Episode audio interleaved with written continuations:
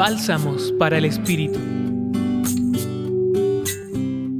La reflexión de hoy nos la comparte José Manuel Viloria.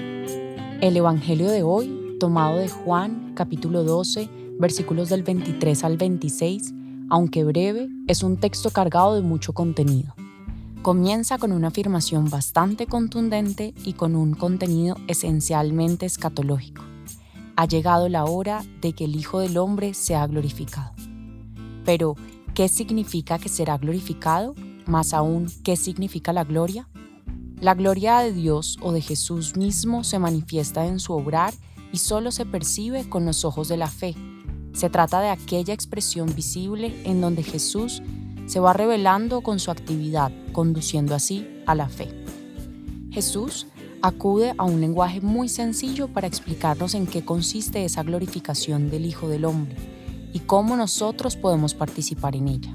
Así como el grano de trigo que cae en la tierra y debe morir para dar fruto, nosotros debemos poner nuestras vidas en función de los demás, amar y servir en todo a todos. Esa es la invitación que Jesús nos hace.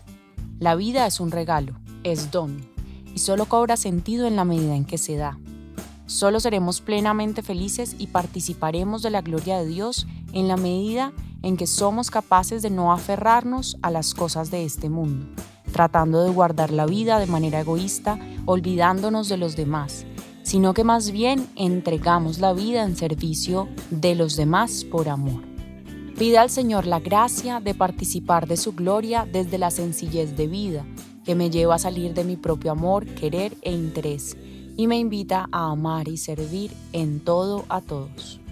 Los acompañó en la reflexión José Manuel Viloria, jesuita, y en la voz Laura Rodríguez Cardona del Centro Pastoral San Francisco Javier de la Pontificia Universidad Javeriana.